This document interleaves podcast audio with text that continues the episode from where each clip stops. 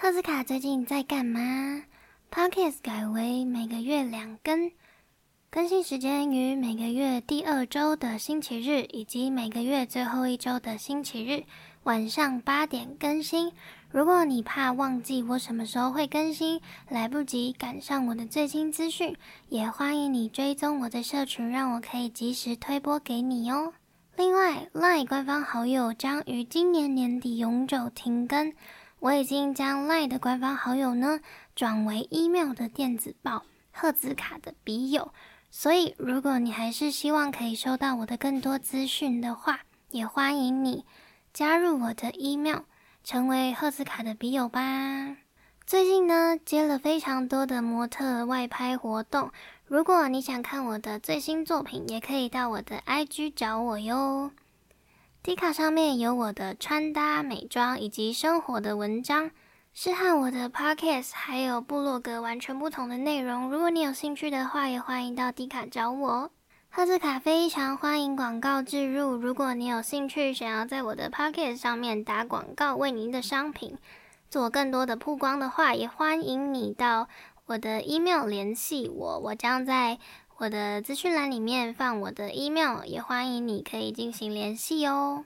你有特别的故事想要分享吗？成为我的采访来宾吧。如果你有想要聊的内容，或者是你真的有很想跟听众分享的东西，也很欢迎你在资讯栏里面找到我的 email 与我进行联系哦。那我们现在就赶快开始今天的主题吧。爸爸，二零二二，哈子开始了。嗯，今天呢，想要分享的是如何系统化的找对象。我在很多集单集里面都曾经聊过这个部分。那我今天真的很想要跟你分享，我到底是怎么系统化找到我理想中的另一半。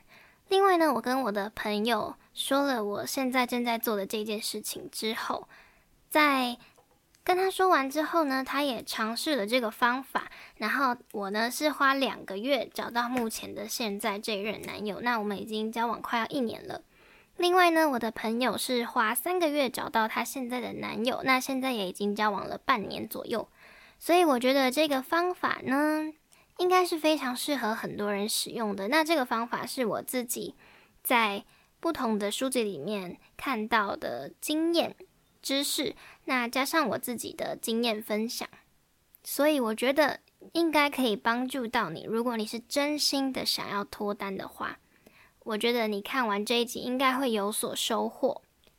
今天的这个计划呢，主要分成两大部分。首先，第一个部分呢是。心态的问题，那我们待会呢会很认真的跟你确定你到底是不是真的想要找寻另外一半。那第二个呢是你真的很确定了，而且你已经开始决定要付诸行动。那我会跟你说找对象的三要点是哪三要点，让你可以更快速、更高效率、有计划的找到你理想中的另外一半，就是你的理想情人啦。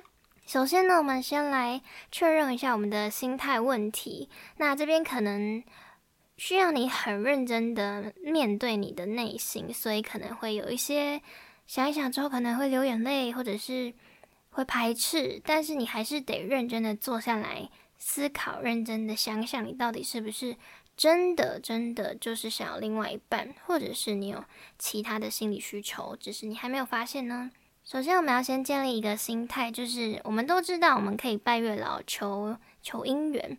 那这个呢，其实并不是真的你付诸了一个行动。我说的付诸行动，是你真的除了拜月老以外，你走出房门，或者是你使用网络，主动的去认识新的另一半、新的朋友，你是真的付诸行动。以上呢都已经确认过，你就是真的想要付诸你的行动来找寻另外一半。那我们首先就进入我们的两大部分的第一部分心态问题。这边呢分成两种人。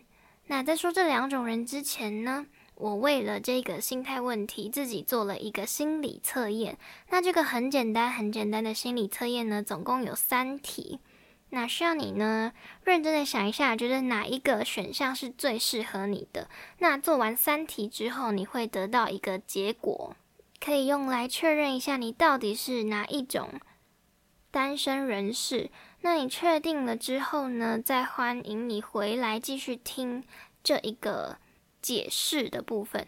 所以，如果可以，你有时间的话呢，希望你先按下暂停的按钮。那到资讯栏找到找到这个连接，然后用非常短的时间，我大概用不到一一分钟就可以做完这个测试。那用不到一分钟的时间确认你自己到底是哪一种的单身人士。那接下来我们再继续来说，解释一下到底是哪两种单身人士。最后再给你三秒，让你确定一下你到底是不是真的做完了这个测试。那三秒之后，我们就继续来说明究竟是哪两种单身人士。三二一，好，那我们现在继续来说哪两种呢？第一种是知道自己要什么，但是你还没有找到另外一半。这种呢，就是。哦，我已经非常确定了，而且我现在都已经完全身心灵准备好迎接我的下一个对象，但是我目前还没有找到。如果你是这一种，非常的推荐你继续听完这一整集，超级推荐，因为我当时就是目目前的这个状态，就是我知道我自己想要什么，然后我真的就是苦无。管道，或是也不知道怎么系统化的找到另外一半。那我是在经过用完这个方法之后，就真的成功的找到另外一半。所以，如果你真的是现在这个状态，是跟我当时一模一样的状态，那我就非常推荐你继续听完这一集。我待会也会详细的说明这种状态应该怎么做。那第二种呢，就比较麻烦一点。第二种是你对自己有一种矛盾心态的单身人士。那矛盾心态呢是什么？经过刚刚你如果有做完这个测试心理测验的话呢，我大概是有分类了四种不同的类型。那可能里面会有一些对于你目前为什么会有矛盾心态的部分做了一些解释。那也有一些希望你可以做的，或者是你需要厘清的事情。所以矛盾心态的话，这个比较难解一点。你需要先解决自己的矛盾心态，变成我已经完全 OK，完全准备好接受下一段新的感情。那你再回来听这一集会比较有帮助。所以如果你现在有矛盾心态的话呢，我建议你首先你要知道自己为什么没有男友，为什么没有女友，为什么你会没有另外一半呢？你写下来自己单身的原因，这个呢就需要花一点时间。你需要想一想，你害怕什么？我自己在当时也有做这件事情，因为我不太清楚自己到底是不是因为矛盾心态，所以没有另外一半。那我当时认为，我其实有蛮大一段时间都处于矛盾心态。例如，我可能很想要。有另一半，可是我又觉得我不想花时间在另一半身上。但是我们知道，感情或是一段亲密关系，我们就是需要付出的。那我如果不想付出，我又想要得到一段亲密关系的话，那想当想当然，我只会得到速食的爱情嘛。所以这也是我当时为什么一直在碰壁的原因。所以你需要非常清楚的了解你。在感情里面，你害怕什么？有些人呢，我再举我自己的另一个例子好了。例如，我可能很喜欢享受亲密关系的感觉，但是我又很害怕，如果到时候我们分手了，或是我们分开了，那一段痛苦的失恋历程，我到底应该怎么办？因为我就是很害怕受伤的人，所以我就会因为这个裹足不前，我就不敢太靠近一个人。那这也是我觉得我当时会单身的原因。所以你需要很清楚的了解你到底为什么会单身，你害怕的原因是什么。那写下来之后呢？如果你真的很想要有另一有一个新的理想情人，有一个另一半的话，那你就必须要解决一下自己的心魔才可以。所以大概是这样。另外呢，也想要提醒你，在我经过这几乎快要一年的感情生活之后，我觉得我们都需要了解到，爱情不是像童话故事那么美好。当然，我相信应该也是有一些人的感情就是超级像童话故事的，但真的大概可能九成的爱情都不是全部都是美好的，在经营关系可能比在找另外一半更累人。我觉得是两种不同的累人，因为我单身的时间也很久，那我找寻另外一半的经历也很久。目前经营感情的话才一年，那我就觉得真的是很累了，所以。如果你是真心期待你想要有一段亲密关系的话，我觉得你需要有这个，不需要，不能 抱有不切实际的想象，需要就是真的想说，我现在是要谈一段，嗯，可能很稳定、很成熟、很成熟，呃，那个怎么说，就是很好，我想不到，反正就是一个很稳定的。感情，那你是想要走长久，是想要长跑的。如果你是这样子想的话，那你就必须要知道，经营感情又是另一个大课题。当然，我们今天没有要讨论这个，所以如果你已经都想好了，那你也已经做好心理准备了。接下来，我们就可以迈入另一种心态问题。第二种就是知道自己要什么，但是还没有找到另一半。这个呢就非常简单，就像我说的，这就是我当时有的心态。那这就很好办，我们就只要系统化的找男友就好。但是这个这个阶段呢，需要有很足够的信心。所以这边有一个比较独特的想法是，我们在这个阶段，那你确定你就是想要找到另一半的这个时候，你就需要把你的爱情当做目标。当做你的梦想在实行，实行梦想需要有什么？就是需要坚持，需要很努力、很努力，而且需要相信自己。这边的话呢，我就不会再多叙述到底要怎么样让自己充满信心，或是要怎么样让自己非常相信自己。这些都是你需要自己去做，那自己去坚持的。你可以把你没有付诸行动的借口写下来，那一一的解决他们，然后想办法说服自己行动。像是可能有些人会很害怕认识新的人，或是害怕约会的那个过程，觉得刚开始第一次约会都超尴尬的，所以就一直没有出去约会。那如果你的问题是这个，那你应该就应该要想想我要怎么解决他们，然后再说服自己行动。像是我们都有自己的梦想嘛，都有自己的目标想要达成，我们都会非常有效率，然后有计划的去执行他们。但是关于爱情，我们从来没有想过爱情是可以当做人生的一个目标的。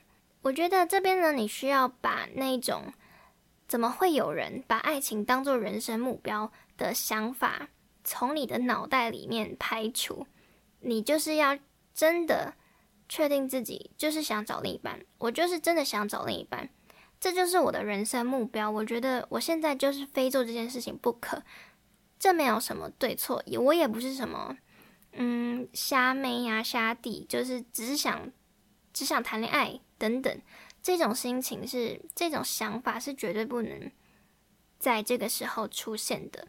爱情也可以是你人生的一个目标。我们都知道，爱对一个人来说是很重要的一大部分，所以你不用觉得很羞愧，或者是觉得会对不起自己之类的，觉得自己是瞎妹瞎弟，真的不用有这种想法。好，大概就是这样子，这是两大心态的一个简单的介绍。那我当时呢，为什么会一直？单身大概快五年，我自己有总结了一下四个点是关于我自己的，那也可以参考一下我自己的，然后再想一想我你自己是不是也是这样子。第一个是我坐等爱情来找我，所以没有完全没有付诸行动，就觉得嗯，应该缘分到了，自然就会有人出现吧。这个当然也是有可能啊，但是如果像我一样，平常都不出门，然后也很少参加什么聚会活动，很少认识新的人的话，那真的是可能你就会坐等一辈子，一辈子就是都会是单身。当然，如果你想好了，你觉得单身很棒，那当然也可以。但如果你是真的哦，有时候有时候很很孤单，有时候很想要另一半，可是你又不主动的话，那你真的会可能比五年更久。第二个是我这五年呢，也不是都没有找寻另一半，也不是都没有认识新的人，是有矛盾的心态，所以我有时候可能很积极，但有时候又又会人间蒸发，所以我这样也错过蛮多。我自己觉得可能有机会，然后挺认真的人。第三个呢是浪费太多时间在错的人身上，那个时候不知道自己的理想情人清单，这个也很重要。我们待会就也会再详细的讲到这件事情。浪费太多时间在错的人身上，真的是蹉跎光阴，也是你完成目标最不切实际的一个行动。这种感觉就像是，哦，我今天有三个代办事项，可能第一个是写信。第二个是打文章，第三个可能是嗯回完私讯，但是呢，我在回信的过程当中，我突然想说，哎，今天好想买香水哦，然后就看了一下香水，就看一看之后，一个小时就过去了，大概是这种感觉。然后最后到晚上要睡觉前才发现，哎，我三个代办事项只做了一样，大概是这种感觉。所以，我们不能把真的太多时间浪费在。错的人身上也不要分心，我们要专注于在自己的理想清单上面。那我们待会呢，就会在很认真的说一下理想情人清单是什么。第四个是玩心太重，没错，我就觉得，诶，我还很年轻啊，为什么要定下来？定下来是不是就没有办法认识新的人，没办法认识更多人了？就会有一种很想要到处玩，还想要再体验更多生活。的这种想法，所以当时呢比较没有定下来的心。好，那终于分享完我自己的部分了，也分享完两大重要的心态问题。接下来要分享最令我期待的一个部分，就是找对象三要点。首先，第一要点就是理想情人清单。理想情人清单呢？我在很多集，甚至连我的部落格文章都一直在重复的写这件事情。到底什么是理想情人清单？理想情人清单呢，主要就是要帮助你知道自己到底想要什么，知道你自己内心的理想情人到底是长什么样子，也是避免你走歪路的一个很重要的指标。那我这边想要在稍微的说一下我的理想情人清单，你在写的时候一些重要的要点。那我想要先跟你分享，就是你可以看到我之前写的理想情人清单，但是那个并不是我近期最近期写的，那个算是大概两年前写的。所以你可以在这途中，你可能认识一些新的人，你发现原来自己有哪一些底线，或是你更新了哪一些原则。那你都要记得加入，将这些底线跟你的原则加入到你新的理想情人清单。所以呢，我并没有公开我最新的理想情人清单，我自己又突然觉得，诶，好像蛮隐私的，所以就没有再跟你们分享我最新的理想情人清单。我这边呢写了一个新的理想情人清单，跟旧的呢比较稍微有点不一样。这边我写的主要是个性的特质。外表的话，我个人是没有写到特别多，对，但是你也可以写，就是你真的觉得这是你不可退让的一个部分，一个你的需求，你觉得你真的无法退让，那你就记得将它写下来。写完很多特质之后呢，有一些大概是可能是形容词啊，或者是在感情里面的某一些状态，我希望我们的相处是怎么样子的，等等到什么。呃，很详细的细节你都可以写下来。写完之后呢，你可以将这些你觉得真的是完全不能够退让的原则打上星号，就是你觉得这个绝对是不能够缺少的特质，是最重要的，不能够退让的，那就记得将它打上星号。最后呢，再浏览一遍，那确保你找的。理想情人是对的方向。那这个呢？理想关于理想情人清单，我上在上一集理想情人清单的那一集音频，有大概说到这个部分，就是确认你的清单和自己是可以匹配得上的。但我这边呢，想要说的是，确认你的清单跟自己就是你们是同一类的人。例如说，你可能不喜欢艺术，但你却这个意思是说，例如你可能不喜欢艺术，但是你根本不喜欢看跟艺术有关的任何东西，但是你却想要找一个有艺术气息的人。那想当然，你们可能合不来，或者是你们也没有办法互相吸引，因为你们聊的。跟你们的兴趣完全不同，这个是我大概想到的一个蛮重要的点。那也要确保自己是跟你的理想情人匹配得上的，所以你在找寻理想情人的时候，你也要记得精进自己，不要好高骛远。没错，那还有另外两个很重要、很重要的想法跟心态是：你在写理想情人清单的时候呢？可以尽量保持开放的心态，尽量不要以年纪啊、外表、学历、社经地位或是成就作为标准，除非你真的觉得这个是你无法退让的。因为有时候保持开放的心态，说不定会有意外的惊喜。例如他的可能年纪稍长，或是年纪比较小，但却意外的很成熟。那如果你先将年纪筛选掉，例如你希望自己。的另一半是大两岁，因为你想要他成熟一点。但是这个这个新认识的另一半，新认识的人，他却小你两岁，可是他却在很多地方可都可以照顾到你。那他经历了很多事情，所以他偶尔也会就是可能会比你成熟，或者是会让你觉得很有。安心的感觉，但是你却因为年纪筛选掉他的话，这样就会稍显可惜。所以你在写理想情人清单的时候，如果这个是你真的无法退让的，那你再写；如果呢，这只是一种可能不并不是到超级需要的一个要项的话，真的是建议你可以保持开放的心态。我也是在看完这个部分之后，我在写理想情人清单的时候，是几乎没有以这些这些像是年纪、外表、学历、社经地位跟成就，我完全没有以这些来作为找寻另一半的目标。最后的最后啊，是关于高标准，因为你可能写完之后，你看一下会发现，嗯，天哪，我好像太挑剔了。真的会有这样子的人存在吗？那我在看完。一本书里面呢，他就说到有他引用了某一个名人的一句话，一个好像是一个小说家，我有点忘记了。但是他说，只要不是最好的，你就不接受，那最后你就会得到最好的。我想也是有这个道理。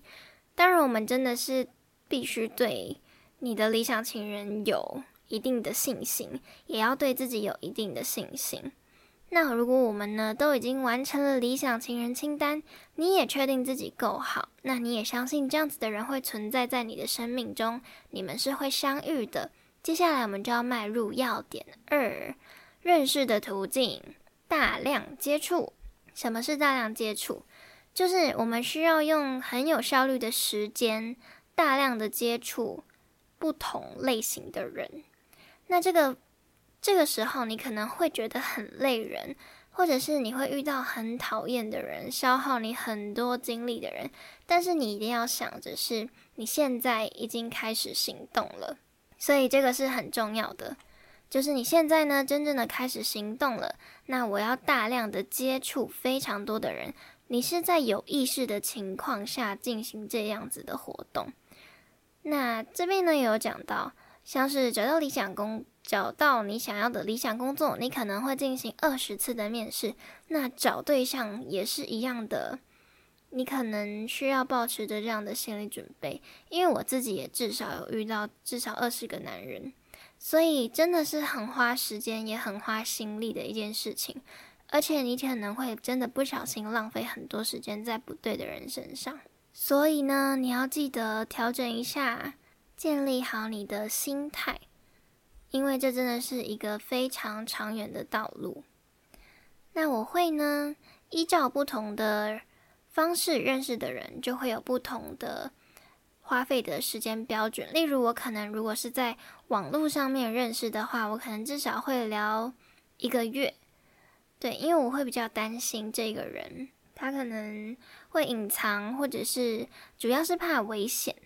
对，那约见面的时候呢，也尽量以是很多人的场所见面会比较安全。我们还是要懂得保护自己，所以依照不同方式认识的人，我就会有不同的时间花费的标准。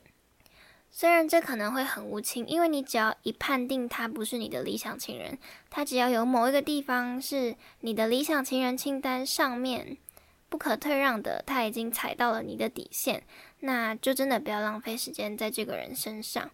所以，我们呢要尽量的用最有效率的方式、最有效率的时间来认识一个人。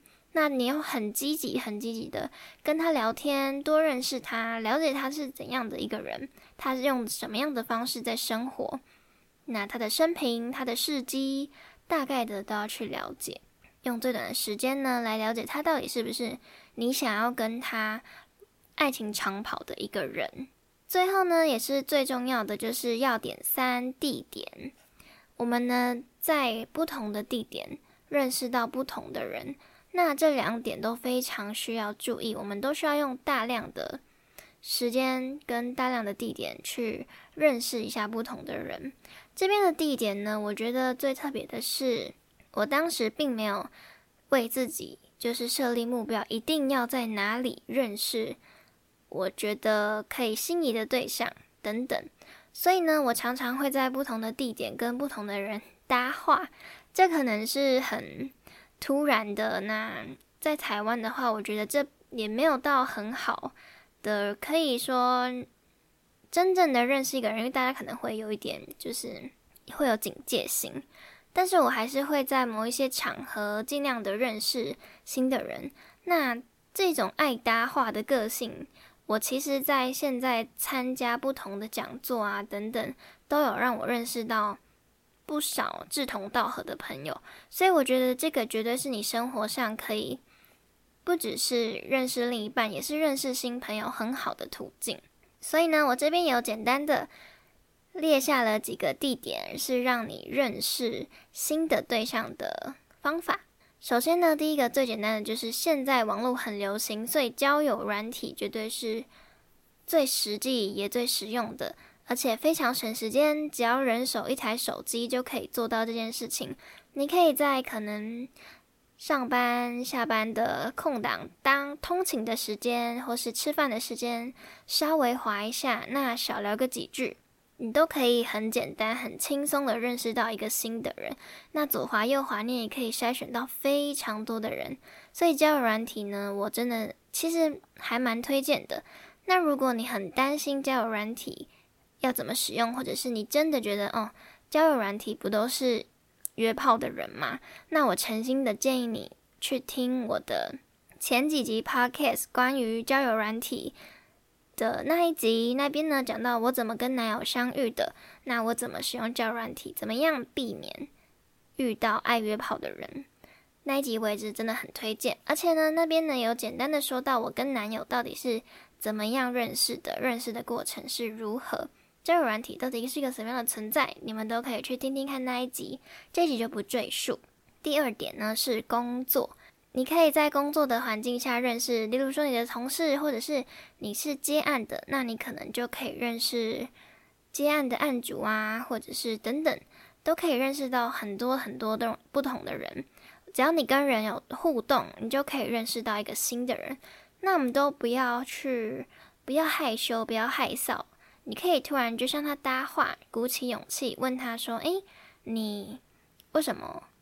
可能就是随便问一个很日常的问题，就像跟朋友聊天一样。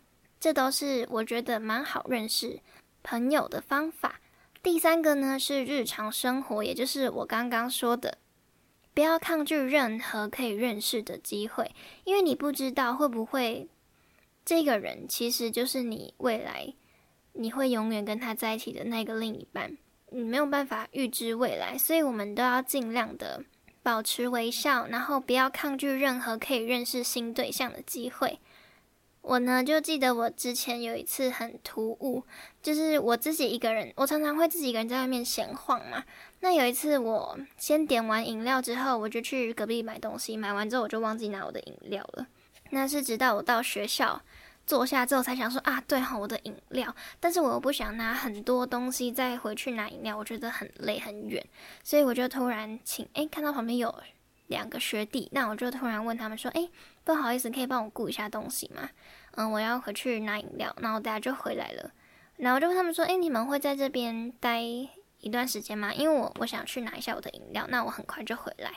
对，当然这个后来没有后续，因为我们也没有继续聊下去。但是其实这是一个很好继续聊天的方法。如果他对我有兴趣，也许他就会跟我继续聊个天呐，就说：“诶，那你怎么会在这边？或者是哦，我我现在在干嘛？那我可能等下就走了，等等这些就是很好聊天，就是一个。”嗯，非常有可能发展下去的过程，所以我觉得最重要的是搭话的勇气。而且我觉得，其实台湾在台湾的话，大家虽然都会有一点警戒心，但是他们其实都很热心，所以不太会有人给你不好看的脸色，就是不会有人对你很凶。我没有遇过就是突然对我很凶的人，通常我只要很就是微笑，然后。请他们帮我，或者问他们事情，通常不会遇到太苛责的人。所以搭讪呢，是绝对是一个生活中很好认识新朋友的方法。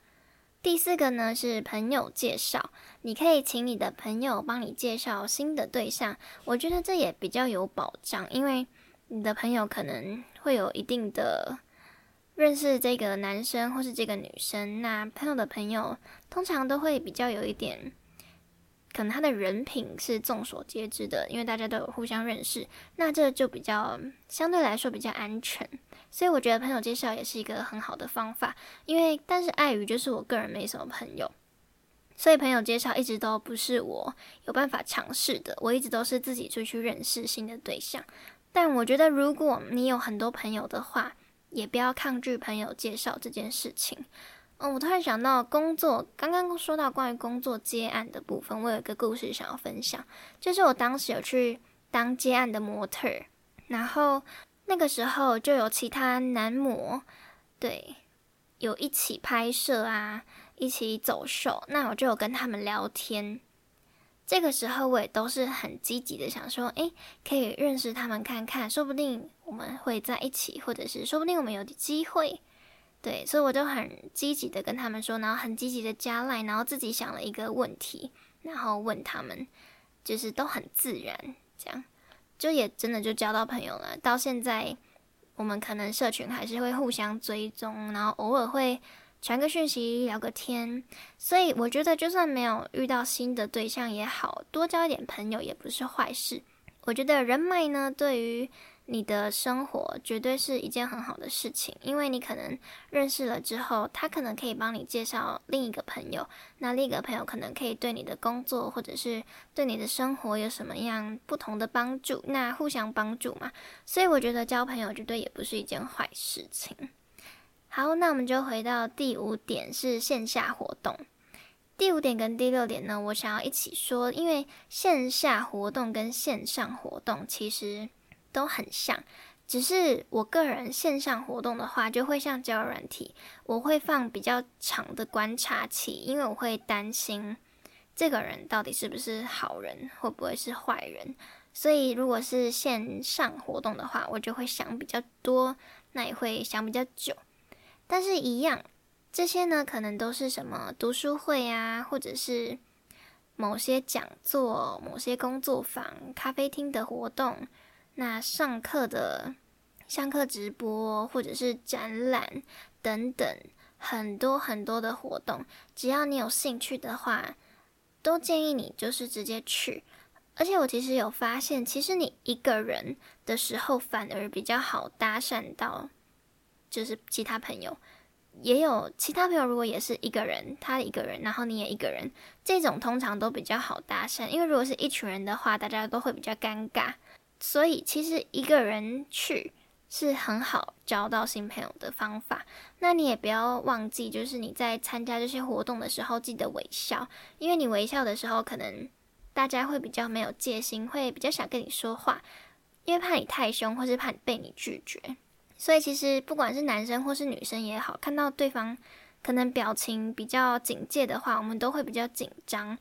会怕会不会被他拒绝，或者是他其实不想跟我讲话，不想认识新朋友。所以如果可以的话，在参加任何活动或是在日常生活中，都要记得微笑，因为微笑就是一个很好交朋友的利器啦。第七个呢是兴趣聚会地点。这个呢也跟刚刚线上线下活动很像，但这边呢有另外是，例如说你在看书，你喜欢看书，那你就可以去书店、去图书馆。那你喜欢运动，可以去嗯健身房啊、瑜伽教室啊、那舞蹈教室，或者是你喜欢听音乐，那你可以去某些地方。那喜欢电影院不是 喜欢电影院，喜欢看电影可以去电影院，或者是你喜欢手工艺，那也可以去手工艺教室，或者是逛逛手工艺品店、跳蚤市场。你喜欢二手的东西，那你也许可以去跳蚤市场。说到跳蚤市场，我就想到，我每次去逛跳蚤市场的时候，都会看到很多帅哥。所以我觉得，如果你是喜欢这一类，可能你很喜欢穿古着，你很喜欢复古二手的东西，喜欢有故事的东西，那去跳蚤市场绝对也是一个很好的方法，认识新的朋友。而且跳蚤市场也有很多，像有人可能在卖一些相机，二手相机，喜欢摄影的，也很推荐去这这一类的地方交朋友。都很好认识新的朋友。第八个呢是志工，志工呢也是我自己一直很想要尝试认识新对象的方法的一个地点，但是我目前都还没有尝试，是因为工作的关系。然后后来就刚好认识现在的这一任男友，所以志工我也很推荐，因为我觉得会去做志工的人，应该跟我的理想情人不会。理想情人清单不会差到很远，所以我个人也是蛮推荐志工的。如果你也是喜欢服务别人的人，那做志工，我想应该也是一个很好的方法。当然，认识地点绝对没有受限，这些呢只是我自己想得到的方法，想得到的地点。你有什么兴趣，或者是你平常常常在哪里出没，或者是你回想你可能在哪里很常认识到新的。你很常会遇到新的对象，那这时候你都不妨跟他们聊聊看，或者是有一个人一直很常出现在你面前，你们很常遇到，那当然你也可以跟他搭话看看，也许会谱出一段感情也说不定。人生就是没有一定嘛。最后啊，也是讲完三要点了，然后还有一个很想要说的，前面想要补充的一件事情就是感情。你不能，我们不能有太美好的幻想对于感情。那你自己的问题，你也不能奢望，不能渴求别人能帮你解决。例如，我可能在夜深人静的时候，就是会很孤单。那这个孤单呢，并不是有人陪我就可以缓解的。这些孤单呢，永远都是我自己的内心的小世界，永远是我自己的问题。那我没有办法希望我交了另一半，这个问题就会消失，或者是你自己有什么问题，你不能期待其他人可以帮你解决，你不能期待我只要谈恋爱，这些问题就会没有。我觉得如果你有这些问题的话，通常八成这些问题都还是会在，它也可能会成为你在感情里面会让你们相处产生问题的某一些症结点，都不一定。所以，其实我们没有办法将自己的问题寄托在别人身上。这也是我觉得在谈恋爱、确定要谈恋爱前，一定要想得很清楚的事情。你的问题只能够你自己来解决。好，今天呢就讲了比较多认真的话题，比较少分享到自己的小故事。但是这些真的是我在看书，然后我跟着。实践了三个月，大概两三个月之后，我就找到现在的对象。我觉得，当你很积极的做一件事情的时候，旁人或是甚至在网络上，大家都可以感受得出来，你就是很认真的想要认识新的朋友，然后你很认真的、很期待的可以发展出一段新的感情，你很真诚的认识一个人，大家都是可以感受得出来的。所以我真的是很建议你，如果你真的这样想的话，那你就直接去做吧。如果呢，你做完之后，你也有什么改善，你有什么进步，或者是你真的成功了，你用了这个方法之后，你成功了，你也欢迎跟你，也欢迎，也欢迎你跟我分享。我真的很期待可以听到你们成功的小故事。那如果呢，你喜欢今天的内容，欢迎你使用 Apple Podcast 或者是在 Spotify 上面留下你的想法，让更多人都可以听见我。如果你对我的其他平台、其他故事感兴趣的话，也欢迎你到其他平台找我。你可以在我的官网部落格里面找到我的更多文章，你也可以在我的 IG 里面呢看到我的生活照跟其他小故事、其他生活小分享。或者是在 Facebook 上面找我也可以哦。Facebook 上面呢，我会以文字为主，主要抒发一下我最近学到了哪些新知，以及与你们讨论新的问题。那就这样，下次见，拜拜。